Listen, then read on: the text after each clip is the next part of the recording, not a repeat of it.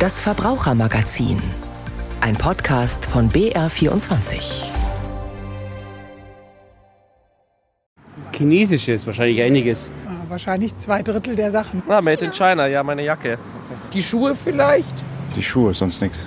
Wie viele Produkte tragen Sie so mit sich rum, die aus China kommen? Das hat mein Kollege Alexander Ahnö die Menschen diesmal in München auf der Straße gefragt. Herzlich willkommen zum Verbrauchermagazin. Ich bin Anja Keber. Heute geht es um das Thema Billigware aus China, Schnäppchen oder Reinfall. Und bei mir ist die BR-Wirtschaftsredakteurin Astrid Freieisen. Sie war jahrelang China-Korrespondentin der ARD. Hallo Astrid. Hallo Anja. Astrid, irgendwie packt's mich jetzt. Hast du was aus China an? Ich, schau, ich nehme es an. Ich guck mal nach. Ich, ich ziehe meine Jacke oh, nee, aus muss und ich das jetzt, also ja, ich, ich, ich guck. ohne nachzuschauen, ich garantiere dir, dass zumindest meine Schuhe aus China sind, ganz bestimmt. Also ganz ich habe meine Jacke ausgezogen. Ich gucke jetzt mal. Ich muss die Brille rübernehmen. Made in China. Natürlich. Es war nicht abgesprochen. Sonst? Wir können auch den jungen Kollegen von der Technik fragen, woher kommt dein Pullover? Ähm, er guckt gerade, du musst dann aber reinkommen zu uns und schnell ins Mikro sprechen. Er kommt. Schauen wir mal, ob es wirklich so ist, das dass gut, jeder ja. alles aus China hat. ja, ich denke, das ist so. Guck mal mal, er kommt rein. Auch made in China. Also auch sein Pullover. Ja, das ist jetzt nicht, nicht so überraschend, aber. Nee, aber es war nicht geplant. Nein, es war also, nicht, überhaupt gar nicht geplant. Astrid, wir werden ja derzeit mit Billigshops aus Asien regelrecht überschwemmt. Beispiele sind ja diese Online-Shops Shein und Temu. Woher kommt denn dieser Boom? Warum ist denn das so? Also ich denke, es ist erstmal ein genereller Boom der Textilbranche. Offenbar hat die weltweite Textilproduktion in den letzten 20 Jahren sich verdoppelt auf 100 Milliarden verkaufte Kleidungsstücke im Jahr. Das wow. ist schon extrem viel. Und das bedeutet auch, dass der Fußabdruck der globale Fußabdruck der Textilindustrie für die Treibhausgase eine viel, viel größere Rolle spielt als früher. Denn jetzt sind es schon acht Prozent offenbar nach einer Studie der Barclays Bank. Also man sieht, das ist ein Riesentrend und der hat auch Folgen. Darüber werden wir sicherlich später nochmal sprechen. Es gibt so zwei, ja, zwei Entwicklungen. Das eine war Fast Fashion, das kennen wir länger. Da gibt's äh, Beispiele H&M, Zara oder auch Primark. Das sind auch noch Geschäfte, wie wir sie kennen, wo man reingeht. Aber mhm. das Allerneueste sind ja eben diese, du hast sie schon erwähnt, Timo und Shein, ja, die Online-Plattformen, über die die meisten Leute kaufen, die jünger sind als du und ich. Vielleicht auch unser Techniker-Kollege, der hat da möglicherweise auch schon eingekauft.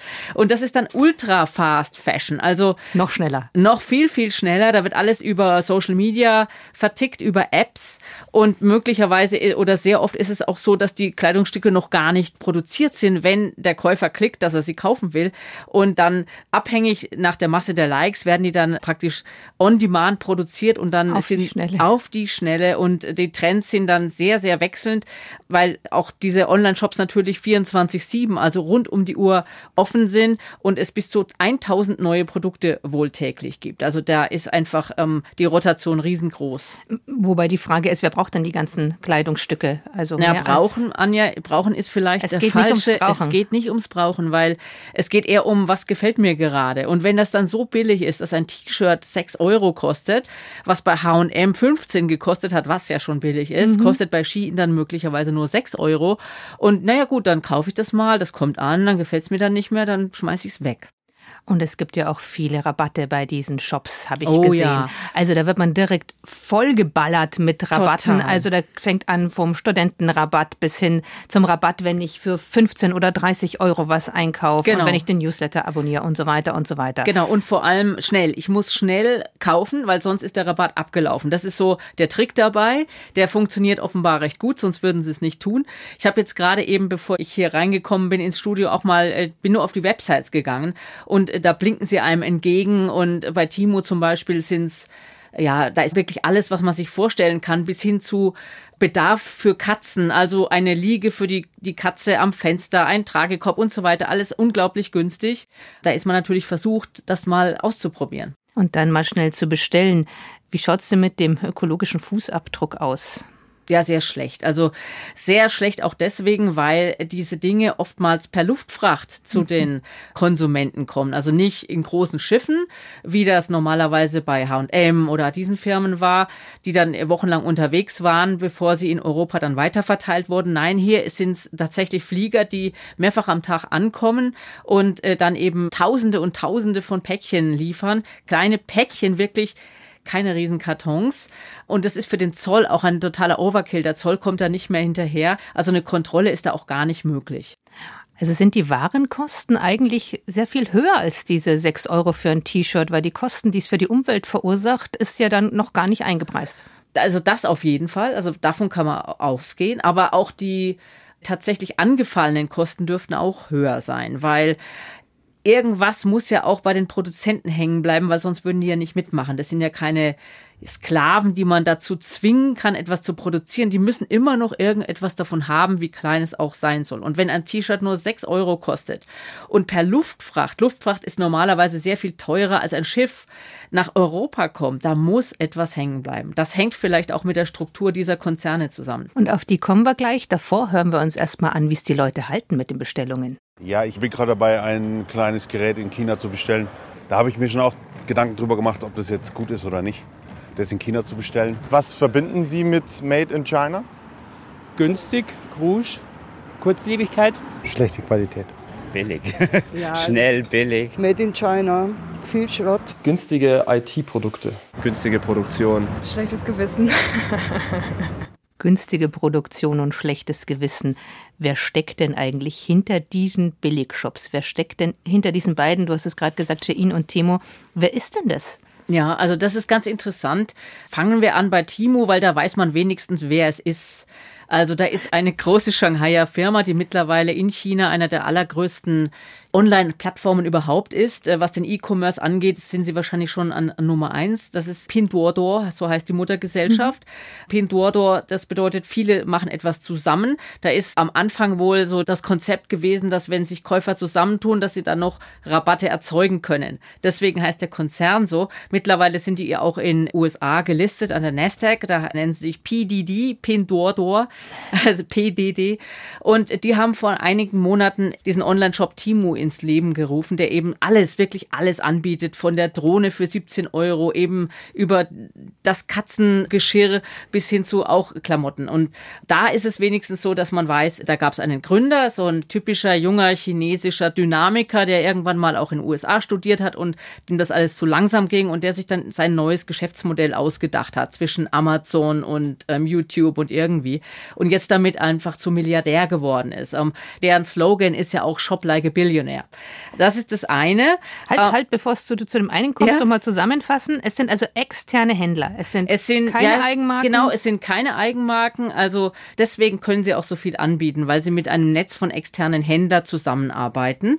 Das ist ganz interessant. Meine Kollegin Eva Lambi-Schmidt in Shanghai, die war vor kurzem erst an der zentralen Stelle, wo diese Händler praktisch zusammenkommen, um dann ihre Waren zu Timo zu geben, mhm. die dann wiederum für den Vertrieb zuständig zuständig sind. Das ist auch das, was die Händler davon haben. Da müssen sie sich nicht mehr drum kümmern. Das ist eine Stadt namens Iwu. Ein Riesending. Ich war da selber auch mal in meiner Zeit. Es sind 75.000 Mini-Mini-Shops. Insgesamt ist es der größte Großmarkt der Welt. Die ganze Stadt ist ein einziger Wurm von winzigen kleinen äh, Shops. Viele dieser Händler, für die ist es nur ein Nebenshop. Das hat Eva auch ähm, rausbekommen, mit denen sie gesprochen hat. Die haben dir das erklärt, dass die teilweise diese Berge von Pakete in ihren winzigen Wohnungen haben und den ganzen Abend dann noch äh, verpacken, bevor sie das dann weitergeben. Und für die lohnt sich es wohl offenbar schon. Die sagen, dass sie ungefähr so ja bis zu 2000 Euro im Monat verdienen durch äh, ihre Geschäfte mhm. mit Timo. Also das lohnt sich dann schon. Also ist Timo quasi so eine Art Plattform. Es ist eine Plattform und man fragt sich, mein Gott, was haben die davon? Das hatten wir vorher ja mhm. schon. Möglicherweise ist es auch so, weil die ja an der, an der Börse in den USA gelistet sind, dass die eben durch ihre große Verbreitung, diese riesengroße Anzahl von Menschen, die sich die App runterladen, die auf sozialen Netzwerken folgen, dass sie dadurch ihren Börsenkurs, ihren, ihren Wert an den Börsen steigern können.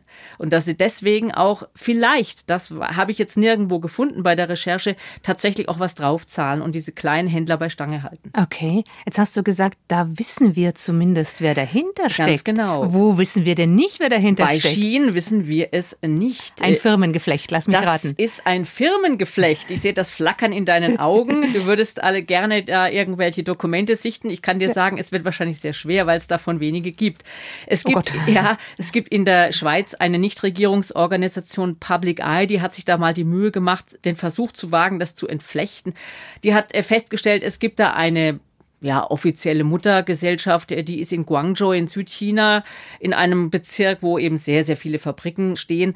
Aber die wiederum hat eine Muttergesellschaft in Hongkong. Mhm. Äh, die wiederum ist dann noch verbandelt mit einer Gesellschaft in Singapur und den Virgin Islands. Und dann gibt's noch verschiedene andere, ja, Tochter- oder was weiß ich, äh, Dachgesellschaften in anderen Steueroasen. Und hinter all diesen Firmen mit seltsamen Namen, die du und ich noch nie gehört haben, haben, haben die als Geldgeber ein Fragezeichen geschrieben, diese NGO in, in der mhm. Schweiz, weil die haben nicht rauskriegen können, wer gibt das Geld. Okay, und wer, wer verdient dran oder wer verdient halt wenig dran, wenn es halt ähm, so billig verkauft wird? Das weiß man natürlich am Ende auch nicht, wo also, das Geld hinfließt. Schade, Nein. man kann jetzt niemanden fragen. Hätten wir irgendwo Nein. anfragen können? Naja gut, es gibt natürlich schon Pressestellen. Da hat zum Beispiel auch meine Kollegin Eva Lambi-Schmidt nach ihrem Besuch in EU gefragt, ja, wie sieht's denn aus? Wie werden denn diese Mini- Zulieferheimarbeiterfabriken, wie werden die denn bezahlt? Mhm. Weil äh, Public Eye hat auch ja gebrandmarkt, dass es da teilweise Wochenarbeit von 75 Stunden gibt ja. und äh, keine ja Überstundenausgleiche nichts. Und da hat Shein drauf geantwortet, nein, das stimme nicht. Es müsse unter 60 Stunden bleiben, es würden Überstunden abgeglichen und so weiter. Es gäbe einen freien Tag pro Woche. Also Shein hat zumindest reagiert. Die haben offenbar jemanden, mhm. der sich um solche Anfragen kümmert. Allerdings bei Timu wurde die Anfrage auch äh, gestellt seitens der ARD und da kam keine Antwort. Das ist ja schon mal ziemlich interessant. Sind denn diese Billigshops bekannt für ihre gute Qualität, frage ich mal so? Nee, das sind sie nicht wohl nicht. Auch da gibt es ja. ähm, Nichtregierungsorganisationen, die da die Produkte mal unter die Lupe genommen haben und speziell bei der Kleidung von Shein, die ja sehr viele Eigenmarken hat. Also mhm. Marken, die man auch nicht kennt, aber mh, mm, es sind offenbar Marken, die mit Shein zu tun haben. Und, und da ist wohl sehr viel Polyester, da ist äh, sehr wenig, ja, was, was nicht problematisch wäre. Also das heißt, das mag vielleicht ein Grund dafür sein, dass man es dermaßen billig anbieten das, kann. Das kommt bestimmt auch hinzu, natürlich, ganz klar. Also das ist klar, dass da keine hochwertigen ja, Textilrohstoffe ähm, dahinter stehen, aber dennoch muss es alles erstmal gemacht werden. Das ist teuer. Was heißt denn das für die Verbraucherinnen, die Verbraucher? Was heißt denn das auch für den Service? Kann ich damit zufrieden sein? Sind das super Rücksendemöglichkeiten? Ja, das ist schwierig. Also gerade diese Sache mit den Rücksendungen. Es wird ja teilweise auch angeboten, ähm, kostenlose Retouren, aber man muss sich darauf einstellen, dass das dann eigentlich alles verbrannt wird, dass das nirgendwohin geliefert wird. Also da kann man sich schon mal Gedanken machen, ob man das überhaupt anheizen möchte. Und äh, natürlich ähm, soll man vorsichtig sein, nicht in Vorkasse gehen. Ähm, Ganz wichtig. Das nie in Vorkasse gehen, wenn irgendwie eine Zahlungsaufforderung kommt, obwohl die Ware noch nicht da ist, dann soll man sich beschweren über eine Hotline, die es ja bei diesen Plattformen schon auch gibt. Mhm. Auf keinen Fall zahlen und äh, sehr vorsichtig sein und auch mal testen, ob das Produkt, was da kommt, auch wirklich funktioniert. Jetzt ist mir aufgefallen, bei den ganzen Rabattaktionen, da wird dann auch so ein bisschen durch die Hintertür was abgefragt. Und zwar zum Beispiel, wenn ich jetzt Rabattaktionen gebe für Studenten. Schwupp haben sie schon meine Daten und wissen zum Beispiel, ich studiere noch. Genau. Ist das ein Problem? Greifen die meine Daten gerne ab? Das tun sie, das tun sie. Auch dafür sind sie bekannt. Man kann da wohl in den Voreinstellungen auch einige Dinge ausixen, also praktisch ausschließen. Da muss man darauf achten, dass man das auch tut, dass man nicht automatisch schon, schon mit dem Öffnen der App seine Daten äh, bekannt gibt. Da muss man sich etwas drum kümmern, aber das kann man offenbar tatsächlich verhindern. Das heißt, man muss ein bisschen aufpassen, man muss sich erkundigen, gibt es überraschende Kosten, wie schaut es mit den Rücksendungen aus, am besten auch mal die ganzen Kritiken anschauen, was haben andere Online-Shopperinnen und Shopper für Erfahrungen dort gemacht und bei der Datensicherheit aufpassen, dass nicht genau. all meine Daten abfließen. Es gibt schon einen wunderbaren Podcast zum Thema. Darauf könnten wir jetzt mal hinweisen. Ja, das möchte ich auch wirklich tun. Ähm, das ist äh, der ARD-Podcast Weltmacht China. Da haben wir uns im Dezember eben genau mit den Online-Plattformen beschäftigt. Der ist in der ARD-Audiothek abrufbar und der beantwortet all diese Fragen nochmal sehr ausführlich und man hört auch tatsächlich die Händler selber sprechen. Also das ist schon ein sehr seltenes Stück ähm, von Recherche, das wir da erleben dürfen. Prima, also das ist nochmal etwas zum Weiterhören. Eine Sache möchte ich gerne noch ansprechen.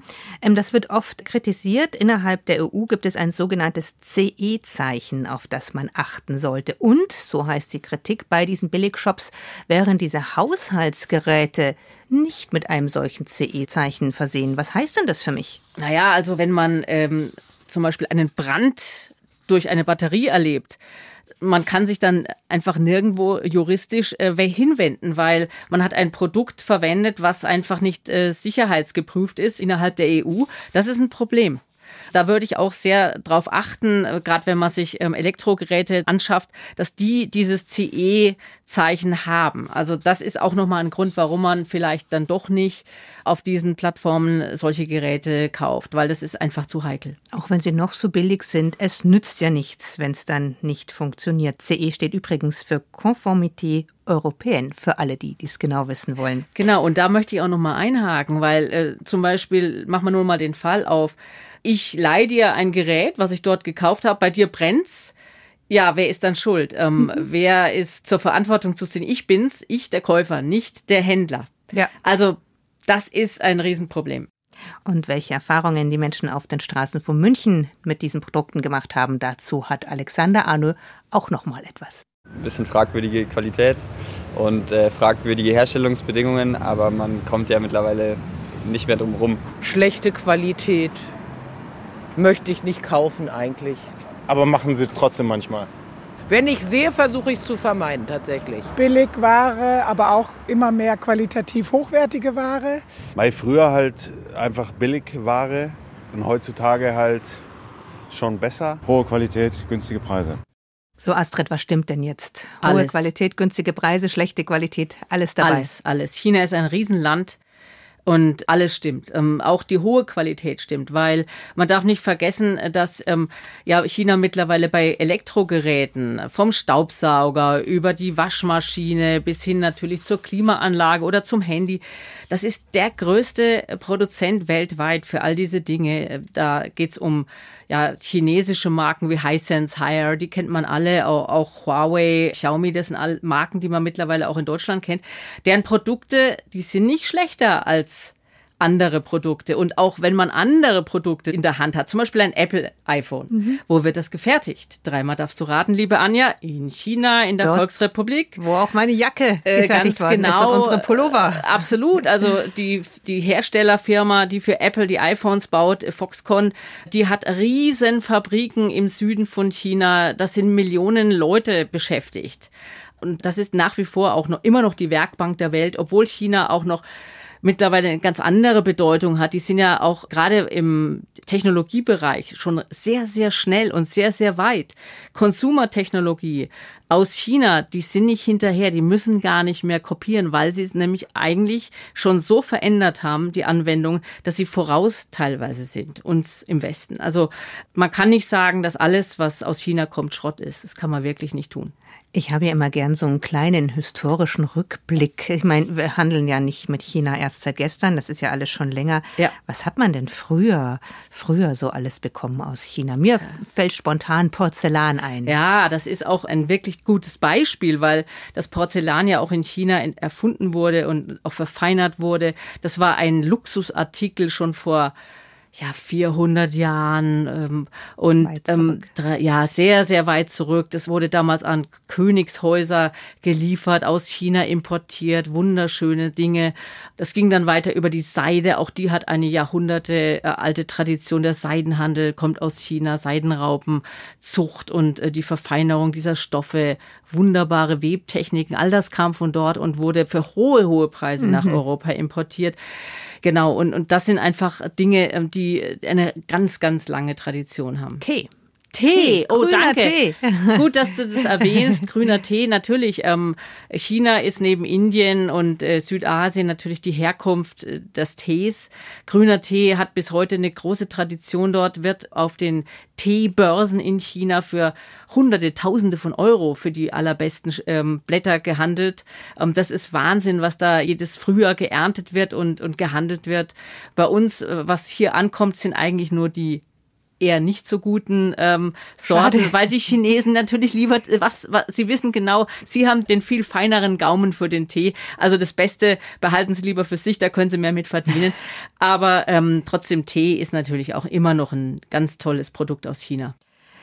So, dann äh, machen wir mal ein kurzes Fazit. Also Vorsicht bei Billigshops, da gibt es einiges zu beachten. Ja. Ich sage das jetzt mal so und du sagst ja, passt, passt nicht. Passt. Also es gibt gute und schlechte Waren aus China. Genau. Wenn ich in einem Billigshop einkaufen möchte und denke mir, das brauche ich jetzt unbedingt, dann sollte ich nicht in Vorkasse gehen.